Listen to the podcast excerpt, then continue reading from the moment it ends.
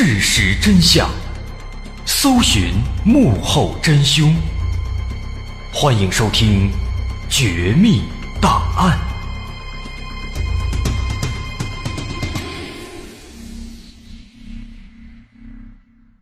还原事实，探索真相，独到的风格，优质的内容，全网首档原创悬疑纪实类音频节目，全网收听第一《绝密档案》，面向全球招商，口播硬广、软性植入、APP 投放，你想不到的，我们全都有。拨打全宇宙唯一招商热线：幺八六三零幺零六六五五。还原事实，探索真相，欢迎来到今天的绝密档案。我是大碗。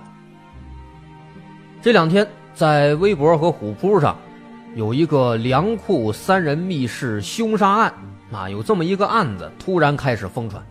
那这起案子呢，确实也是相当有意思。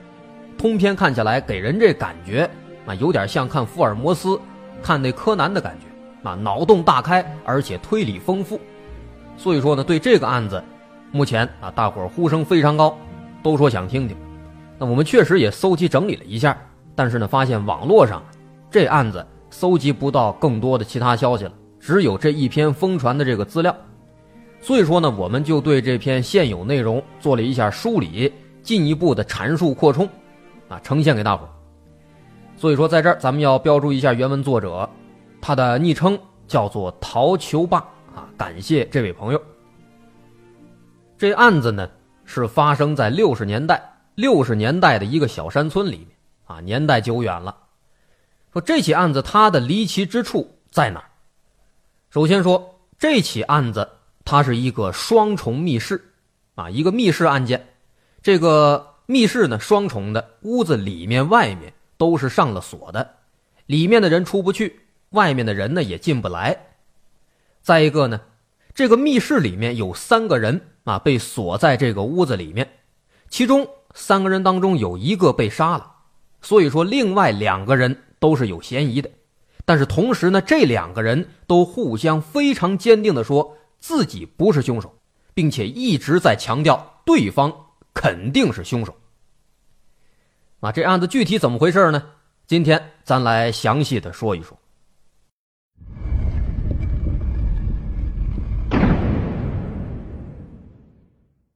说这天一大早，村子里边的质保队长韩某啊，姓韩，咱叫韩某。这韩某呢，接到了一个老妇人的报案。这老妇人说自己的儿子唐某，昨天晚上出去之后。一整晚都没有回来，一整晚没回来，发生了什么事儿呢？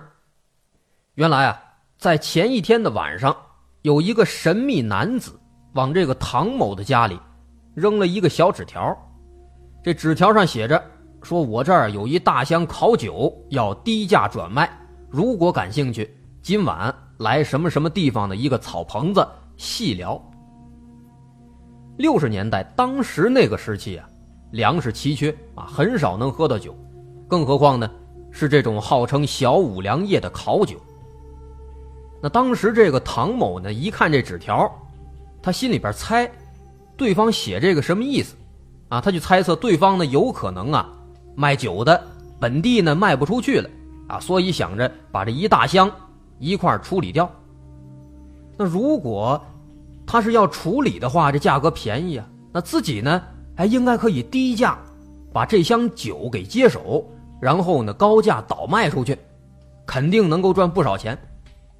所以当时这个唐某心里这么想着，哎，他就根据这个纸条上写的那个地址呢，就过去找了。但是没想到这一去，没回来。那当时这个村里的质保队长这韩某，他接到这个报案之后啊，就带着这个唐某的母亲这老太太。半路上呢，又叫了另一个质保队员，这仨人就先去这个纸条上约定的那个草棚子附近，哎，去那儿找了找。但是呢，找了半天啊，没有发现线索，也找不到人，没有看到有什么奇怪的地方。那这怎么办呢？三人商量一下呢，决定说到附近再去找找看看。那附近呢，正好是有一个比较偏僻的。而且已经荒废的仓库。这个仓库呢有年头了啊，当年打仗的时候还被炸坏了，所以说算是个危房。现在呢被废弃了。但是虽然说呢被炸坏了，但是里面还是有那么几个屋子，哎，还是完好的。所以说呢，经常会有一些这个流浪汉啊、乞丐呀，哎，来这儿住。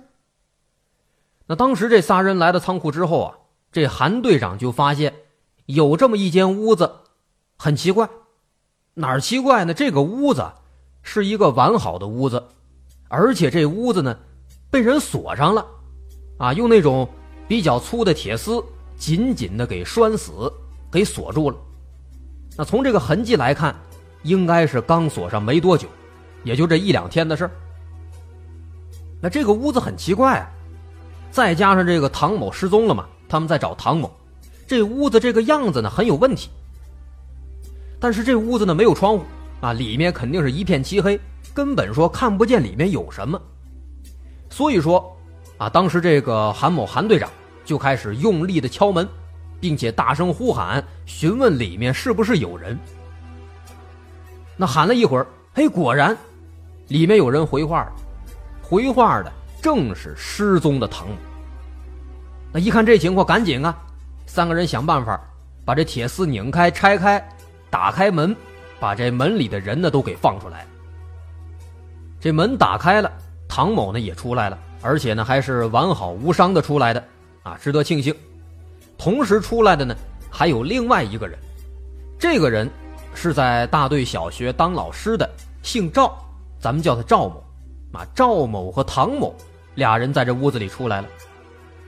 不过呢，这韩队长打着手电进屋子一看，发现这屋子里边地上竟然还有一个人，而且是个死人。那这个人看起来很明显是被人用这个地上的砖头砸脑袋给砸死的。那后来经过调查，这个人这个死者是当地的工厂的一个工人，姓段，咱们叫段某。啊，到这儿，这起案子死者出现了，段某。那面对这个死亡的段某，唐某和赵某都说，一开始他并不知道这个人死了，以为他就只是睡着了。那如果说不是韩队长带人进来，他们一直都不知道。啊，毕竟这个屋子刚也说了，没有窗户，一片漆黑，你没有这个光亮能够照进去，这也可以理解。那么现在的情况，段某他死了，凶手是谁呢？面对警方的询问呢，反常的情况就出现了。这个唐某和赵某俩人都坚持说自己不是凶手，并且一口咬定说对方肯定是凶手。啊，俩人互相撕逼，越撕越激烈。这个情况很奇怪啊，这俩人为什么会这样呢？稍后咱会说到。那后来呢？说经过警方的调查，发现这三个人啊都是被那个卖烤酒的纸条给骗出来的。那当时呢，这三个人啊按照纸条的这个地点来到这草棚子之后呢，就突然啊不知道被谁用这个氯仿之类的麻醉药强行的摁倒在地，迷晕了。这仨人醒来之后，就发现自己和另外两个人哎被关在这个密室里了。那么这个密室这个屋子，它呢以前是村子里面工厂仓库的资料保管室，因为是保管资料的嘛，所以说没有窗户，很严实，只有这么一扇大门。这个屋子里面有什么呢？有一些乞丐们生火做饭什么的留下的砖头，一些草席子，还有什么这个破布烂衫之类的。在这个密室。大门对面的那堵墙的边上，啊，靠着两个已经被拆的乱七八糟的一个木架子。这俩木架子呢，是之前啊放资料用的。那除此之外，这屋子里面没有别的什么东西了。那至于说这个杀人凶器，可以确定就是地上的砖头。说当时这三个人在密室里面醒过来之后呢，哎互相交流了一下。三个人发现互相都不认识，也没有得罪过共同的人，也都不知道为什么啊会被人弄晕之后关到这儿来。那起初呢，这仨人都很害怕，就尝试着哎到处寻找出口。但是呢，也说了，这屋子里面没窗户，没光。他们当时醒的时候呢，又是晚上，所以说里面是漆黑一片。他们只能够慢慢的摸索去找门。那摸了半天，哎，终于摸到门了，但是使劲推呢，发现这门推不开，啊，这才知道这门是被人从外面锁死了。他们当时呢是有心把这门给踹开，但是当时这三个人迷晕了嘛，都没什么劲儿，而且这个门呢虽然说旧，但是呢也非常厚实，想踹确实也踹不开。而且这个地方啊，荒郊野岭，比较偏僻的。三个人当时呢也是喊了半天，但是肯定没人听见。所以就这样，这仨人当时是挣扎到了有半夜。那半夜的时候呢，因为这个绿纺的作用嘛，又开始发困了，所以仨人哎只能各自先睡下了。那之后再一次醒过来，就是早晨了，被韩队长带人给叫醒的。然后呢，他们出来之后发现。段某死了。那么从这段消息当中，我们能够知道，这个段某一开始是没死的，是这三个人当时在半夜又一次睡着之后，到第二天醒过来，在这个过程当中，段某才死。那么通过这三个人的这些经历，韩队长当时听完之后，他一眼啊就看出了这个问题的关键了。那既然说啊这个门。是从外面被人用铁丝给锁死的，那么，这个锁门的人有可能就是那个把他们迷晕的那个神秘男子。所以说，这个神秘男子完全有可能，他就是杀死段某的凶手。他完全可以说，在三个人熟睡之后，偷偷打开门进来，杀死段某，然后离开。那既然如此。既然这个凶手有可能是这个神秘男子，那么唐某和赵某之间，他们俩人为什么互相认定对方就是凶手呢？为什么要这么撕呢？这也是有原因的。原因在于这个密室它不是普通的密室，这是一个双重密室。这个仓库呢，是清朝末年就已经建成的老式建筑了。这个仓库里面出口只有这一个门，这扇门呢，还是那种老式的啊那种上门栓的门，门栓跟插销似的那种东西。刚也说了，这三个人一开始醒了之后想逃跑，但是摸黑找到门之后呢，发现这个门被人从外面锁上，出不去了。那再之后，仨人继续折腾，啊，这个后来药劲儿又起来了，都开始犯困了。那这个时候。他们三个就担心啊，说自己在睡着之后呢，万一那个迷晕他们的那个神秘男子进来再伤害他们，怕出这个事儿，所以当时这三个人商量之后呢，那个段某就找了一根木棍，插到了这个门栓的上面，从里面把这门给锁死了。那这样的话，即便说外面有人想开门进来害他们，这里面他们把门锁上了，他也进不来。所以说呢，这起案子就是发生在一个双重密室里面，里面的人出不去，外面的人呢也进不来。直到第二天早上，韩队长他们发现这个屋子很奇怪，就敲门说明情况。这个时候，唐某才从里面把门栓打开，这才把人给放了出来。那后来，警方呢也专门做了实验，说如果从里面。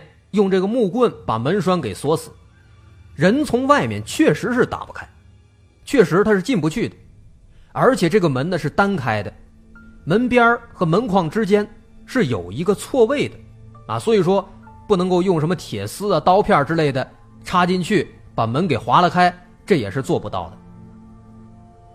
那么如此一来，啊，双重密室这个问题一出现，这个案子它就变得更加复杂了。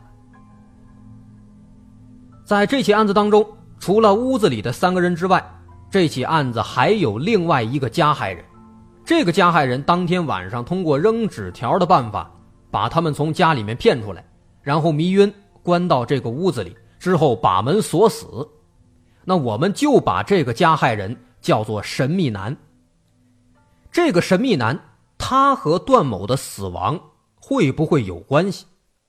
如果有关系，这是一个双重密室，那么他又是怎么开门进去的？如果说没有关系，他又为什么要搞这一套呢？要把人迷晕之后关进去呢？图什么呀？另外，这屋子里面的三个人，后来经过调查，确实这仨人之间没有任何关系。那如果说杀死段某的凶手不是那个神秘男的话，那么凶手必然他就是还活着的唐某或者赵某。那么这个人他的杀人动机又是什么呢？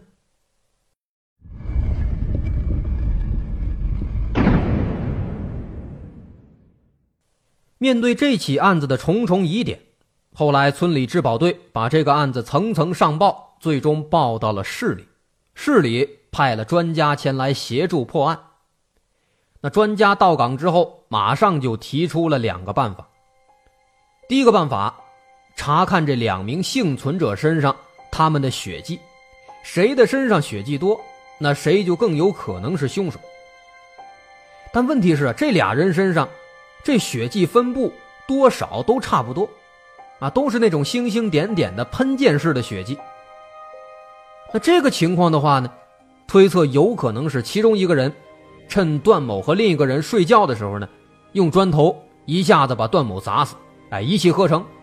那因为三个人都在睡觉嘛，靠的比较近，所以说也就造成两个人身上血迹分布，哎，都是差不多的。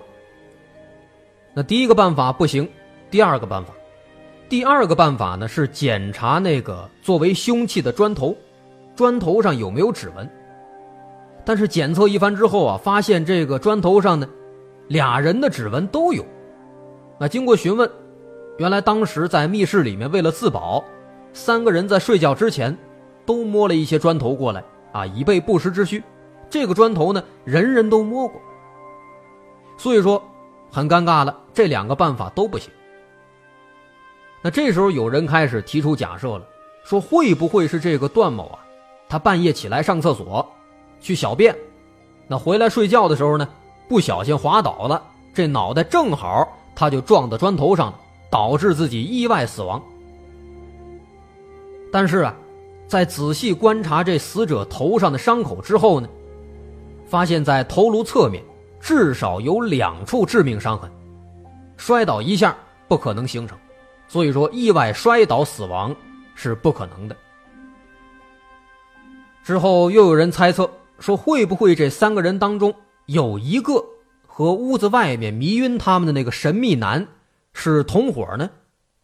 啊，这个同伙作为内应，晚上悄悄打开这个里面的门栓，让这神秘男进来杀人，有没有这个可能？那这种可能其实仔细想一想，多此一举，没什么意义，还不如说这内应自己亲自动手呢。那总而言之呢，分析来分析去。这三个人身上疑团太多了，所以警方呢又转而去查那个迷晕他们的神秘男。查这个神秘男，目前有两条路线可以走。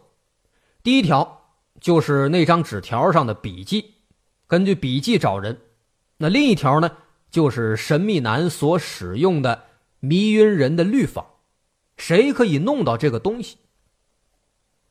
但是呢？一番调查之后啊，比较尴尬。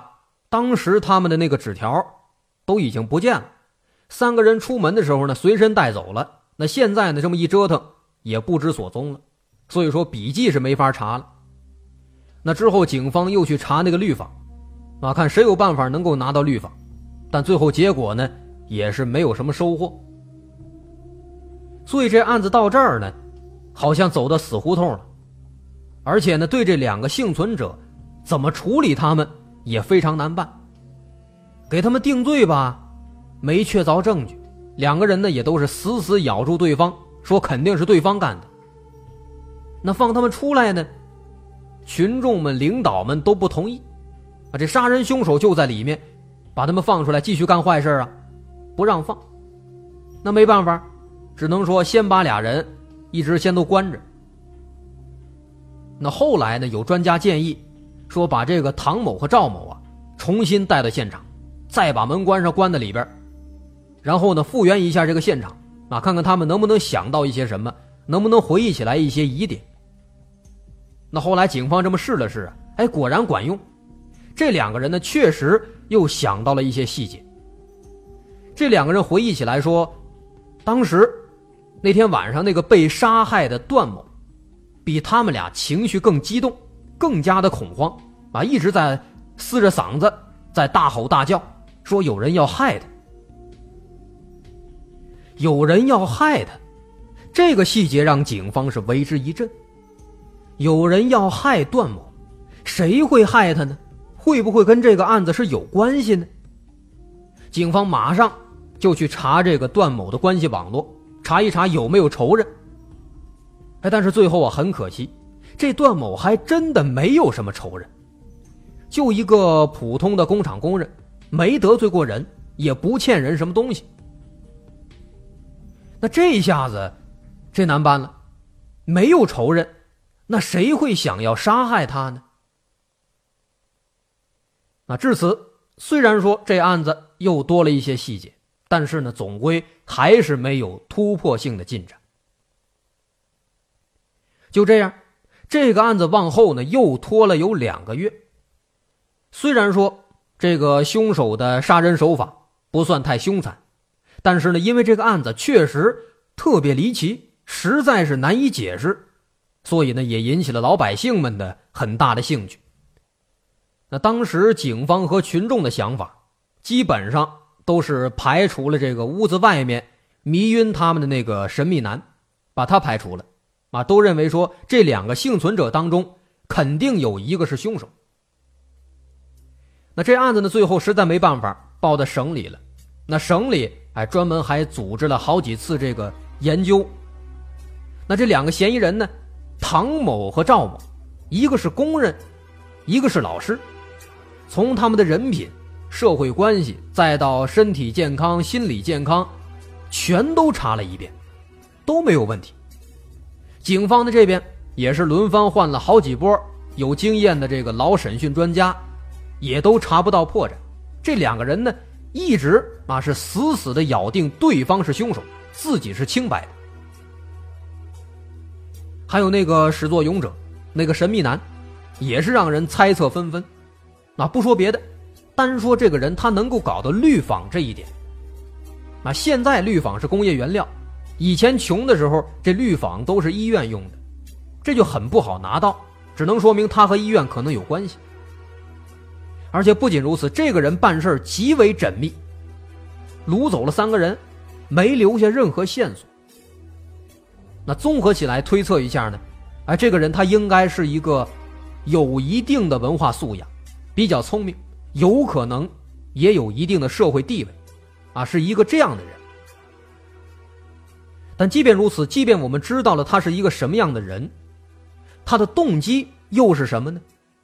如果他是存心要杀人，为什么不直接杀死呢？如果说啊，他是想通过这个密室。把嫌疑转嫁给另外两个人，那么他是怎么做到在这个双重密室当中去杀人呢？这些问题一时间搞得警方也是不知道如何是好，没法下手。不过呢，经过警方坚持不懈的勘查，终于在两个月之后，警方又一次勘察现场的时候，发现了一个很小的细节。说，在这个密室门对面的那个保存资料的那个木架子，不是靠了一堵墙吗？那个墙上呢，警方发现有好几个小洞。这几个小洞，看这排列，大概是呈现一个立着的长方形。那观察这些小洞，这洞看起来应该是那种大钉子，哎，钉过之后留下的钉子眼儿。那当时呢，因为这个墙啊。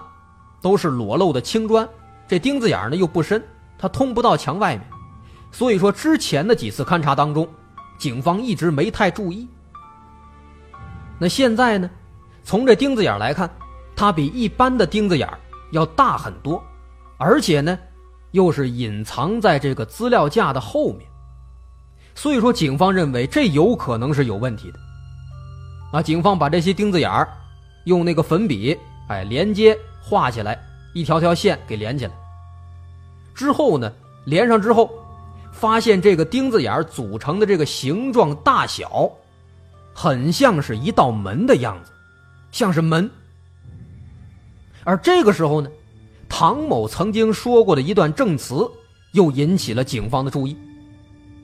唐某说过，说当天晚上迷迷糊糊的时候，似乎有人在摆弄他的脚，但当时呢，他们都在熟睡状态。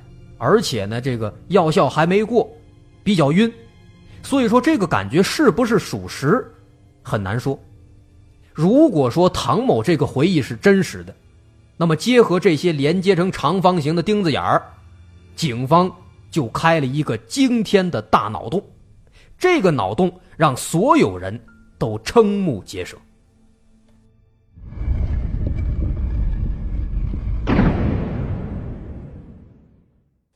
这个脑洞是这样的：警方猜测，当天晚上从唐某、赵某和段某醒过来开始，这间屋子其实根本它就不是一个真正的密室。当时这三个人醒来之后，通过摸索找到了大门。之所以这个门推不开，按照他们的说法，是因为门从外面被人锁死了。但其实。这只是他们尝试推开，但发现推不开之后的一种想当然的猜测。实际情况很可能不是这样的。实际情况很可能是，凶手提前在墙上用钉子安了一个假门。三个人醒了之后四处摸索，摸到的是假门。因为屋子里面没有光，加上大伙呢情绪比较恐慌，所以说没有人感觉这个门是不对劲的。他们以为这就是出口，但是发现推呢推不开，就以为是被人从外面给锁上了。但其实呢，这道假门的背后是墙啊，那推肯定推不开。那真正的门在哪儿？真正的门其实就在他们背后，在对面的墙上。当时这个凶手应该是把原本在这个假门位置放的那个资料架子。挪到真门前面了，所以说当时这三个人摸索的时候，没有发觉。啊，唐某事后回忆说自己当时呢，好像确实在摸那个资料架子的时候啊，好像真的摸到真门了，但是呢误以为那是架子的一部分，没有管。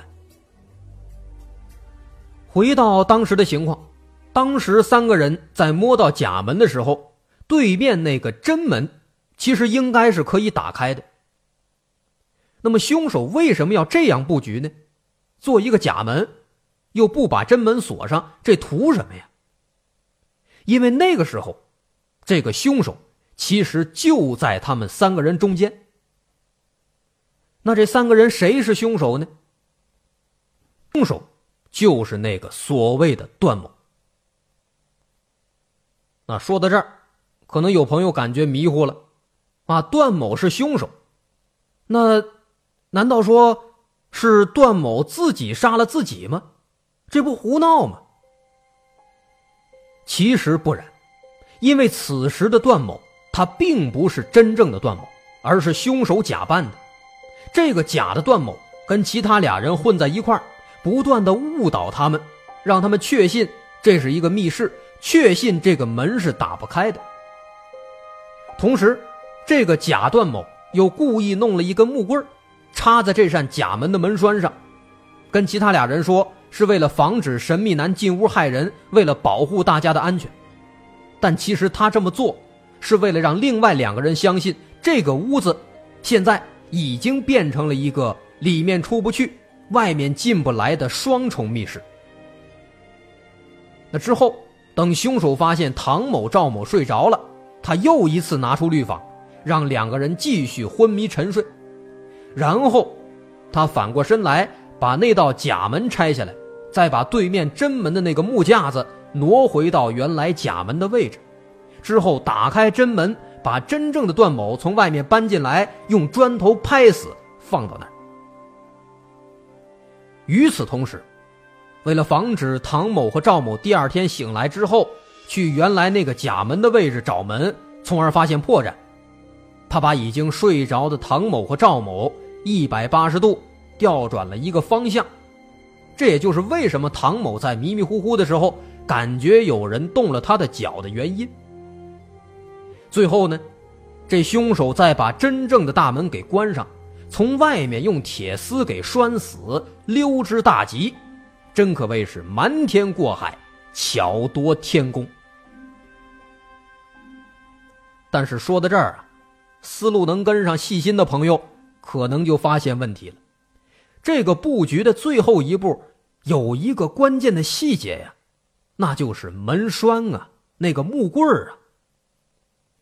因为此前凶手已经让唐某、赵某相信了这个大门被段某从内部给拴上、给锁死了。可是当凶手离开现场之后，他肯定没办法再从内部。把这大门给拴上了。那也就是说，当凶手离开的时候，这个大门只是一个从外面上锁的单层密室了，而不是起初我们认为的那种双重密室。不过呢，为了让里面这俩人依然相信这是一个从外部、内部都上了锁的双重密室，这个凶手想了一个非常巧妙的办法。他在离开屋子的时候，只把这个木棍插在了一侧的门栓槽里，而没有插到另一侧的门栓槽。那么这样的话，这个门它只插了一侧，这门是可以打开、可以推开的，而且呢，又保证了这个木棍仍然是插在门栓槽上。那第二天，如果外面有人敲门，把里面这俩人喊醒，这里面俩人一看有人来了，情绪激动。那第一反应必然是冲过去，把这门栓槽里面拴住门的木棍往外拔出来，而这个时候屋子里面又是一片漆黑，在黑暗当中，他们根本看不清楚这个木棍当时是不是完全的插进门栓槽里的。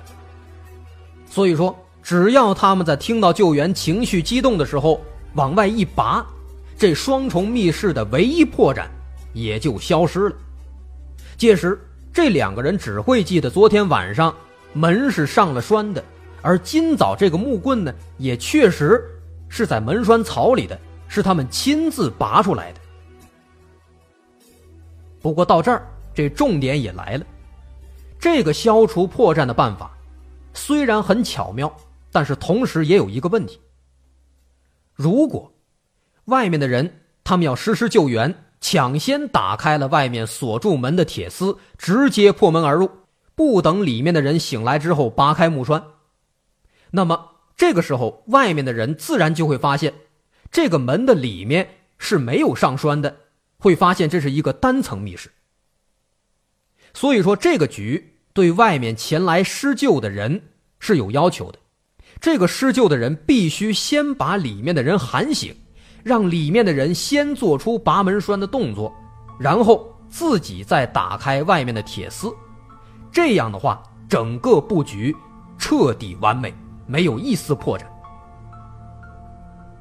所以说到这儿，问题出现了。一般人在面对这个情况的时候，是会先叫门把人喊醒，还是先开铁丝呢？如果说是先叫门把人喊醒，那这个布局毫无疑问非常完美，但如果是先开铁丝的话，那么这个布局就是有问题的。那对这个问题，警方邀请了很多人来做实验，跟这些人说说屋子里面有可能关着几个昏迷的人，看看他们什么反应。结果，通过这个实验，警方发现了一个惊人的结论：几乎所有人在救人心切的状态之下。在发现大门被铁丝锁死之后，第一个反应都是先撬开铁丝，而不是花几分钟的时间去拍门叫门，把里面的人给叫醒。但是，回顾开头我们讲的案发当天的情景，当时前来救援的三个人，他们却是先拍打大门，朝里面大声呼喊唐某的名字。过了几分钟，等唐某他们完全反应过来，喊叫了，才开始撬铁丝，打开门的，这是极其反常的。所以说，这个案子的凶手，这个布局的人，极有可能就是当时前来施救的人。那当时前来施救的有三个人，第一个，唐某的母亲；第二个，半路被叫来的治安队员；第三个，治安队长韩某。那唐某的母亲可以首先排除，这治安队员呢是被半路叫来的。那如果他是凶手，他应该主动要求前往协助，而不是等着半路被叫过来，这随机性太大了。所以说，这个队员也可以排除。那么最后就只剩下一个人了，也就是韩队长，他有可能就是真正的凶手。不过呢，这一切现在都是猜测，还没有任何实际证据。那为了寻找证据，警方就来了一个调虎离山计，故意通知韩队长，让他去公社里面开会，然后趁机去他家里搜查。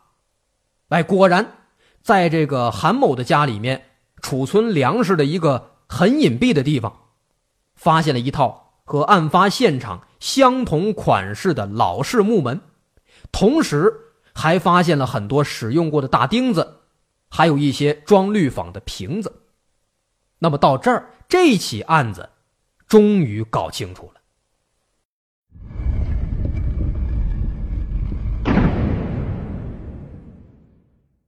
所以现在很明显，凶手就是这个韩某。那面对这个证据，这韩队长也只能招了。他为什么作案呢？原来这个韩某和段某啊，曾经在三年自然灾害时期，偷偷牵走了公社附近的几头耕牛，用这个牛呢换了不少好东西。那后来这韩某经济状况逐渐好转，而段某呢，在工厂里面。还是继续搞一些小偷小摸的，这韩某就担心，说这个段某万一被抓了，如果说被抓之后，他把以前的丑事给供出来，那这个韩某自己自身难保啊。因为那个时候啊，偷耕牛是破坏农业生产的重罪，偷这么几头牛，甚至能够判死刑。所以说，当时身为质保队长的韩某，看到这个段某呢。仍然是改不掉这个小偷小摸的习惯，就想干脆啊杀人灭口，以绝后患。那么他之所以做这个局，而不是直接去杀掉段某，是因为他怕这个段某跟别人说过啊，说过当年和韩某一起偷牛的事儿。那如果说过，那警方一旦查起来，有可能会查到韩某。那么他搞了这个布局之后呢？就可以完全把嫌疑锁定在唐某和赵某这两个替罪羊上，没人能怀疑自己。那么，为什么他会用两个替罪羊，而不是用一个呢？只用唐某或者只用赵某呢？这也是为了上个保险。因为唐某和赵某通过他冒充段某的蛊惑，都知道这个门是上了栓的了，都知道这是一个双重密室。同时呢，双方也很清楚自己没有杀人，所以说这俩人肯定会一口认定对方才是凶手，继而让这个案子陷入无解的死循环。那这案子永远破不了，他也就安全了。另外，还有一些细节问题，啊，首先是犯罪证据，那扇假门和绿坊，啊，为什么这个局做完了，那个假门？他还要放回家里面好好存着，而不是销毁呢？销毁不是更安全吗？这是因为韩某感觉这个杀人的办法很不错，以后呢有可能会再用到啊。反正自己现在这个局感觉很完美，查不到了，所以说哎没销毁。那至于这个绿坊的来源，是因为韩某呢，他曾经参与处理过某个医院的盗窃案，哎，对于这个医院的情况。防盗措施非常熟悉，哎，轻车熟路的把这绿坊就拿到了。那再一个，这韩某呢，身为质保队长，唐某和赵某，哎，肯定是认识他的，对他这个声音呢，肯定也有印象。所以说呢，哎，在作案的时候，他假扮段某，故意哎装作情绪紧张亢奋，嘶着嗓子啊大吼大叫。那这样的话呢，声音肯定会和平时不一样。其他两个人。哎，听不出来。哎，这是在这个案子当中，咱们需要解释的一些小细节。那到这儿，这案子呢也就说完了。不得不说，这个韩某真的是个心机男，心眼太多了。但是呢，无论如何，这天网恢恢，只要你做了，那必定会留下痕迹，万万不可抱有这个侥幸的心理。好，到这儿，这集《绝密档案》咱们也该结束了。我是大碗，如果您喜欢，可以关注我的微信公众号，在微信搜索“大碗说故事”，点击关注即可。好，我们下期再见。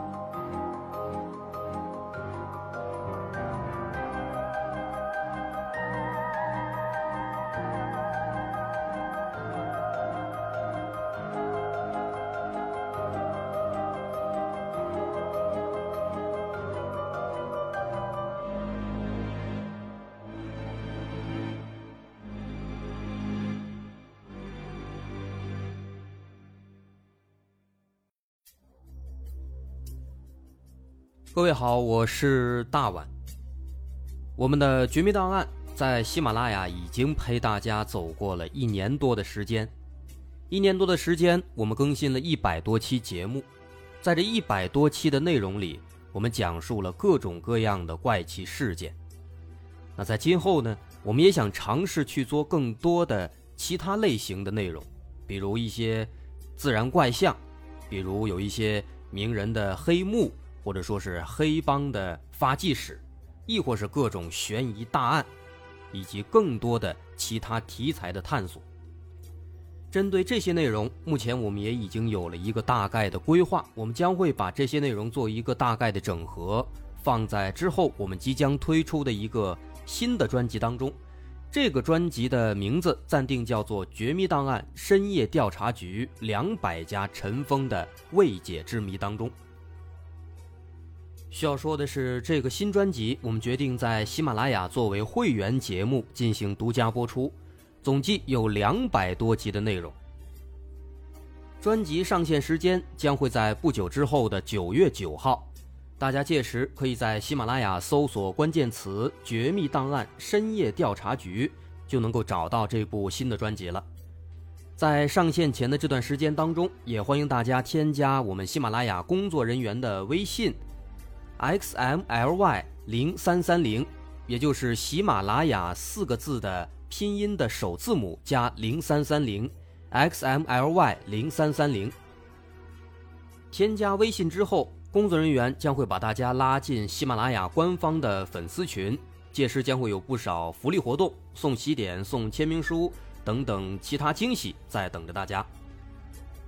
需要特别说明的是，新专辑。将会是喜马拉雅的会员专辑，也就是说，如果您是喜马拉雅的会员，就可以免费收听本专辑。